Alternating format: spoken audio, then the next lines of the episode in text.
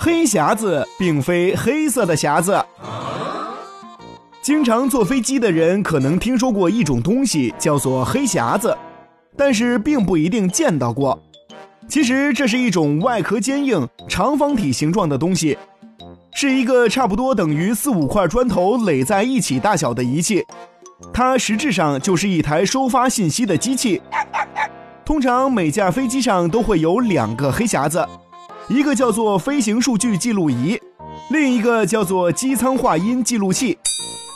前者主要是记录飞机的各种数据，后者主要是记录机组人员与地面人员的通话，以及机组人员之间的对话，还有驾驶舱内出现的各种声音等等。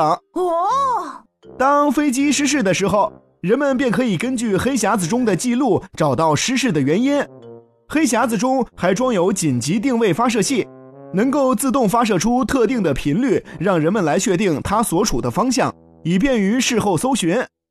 黑匣子并不是根据它本身颜色来命名的，而是人们认为它是空难的不祥之物，故名黑匣子。这个黑匣子通常被漆成明亮的橘红色。这种明亮显眼的颜色，利于人们尽快的找到它。哦。you.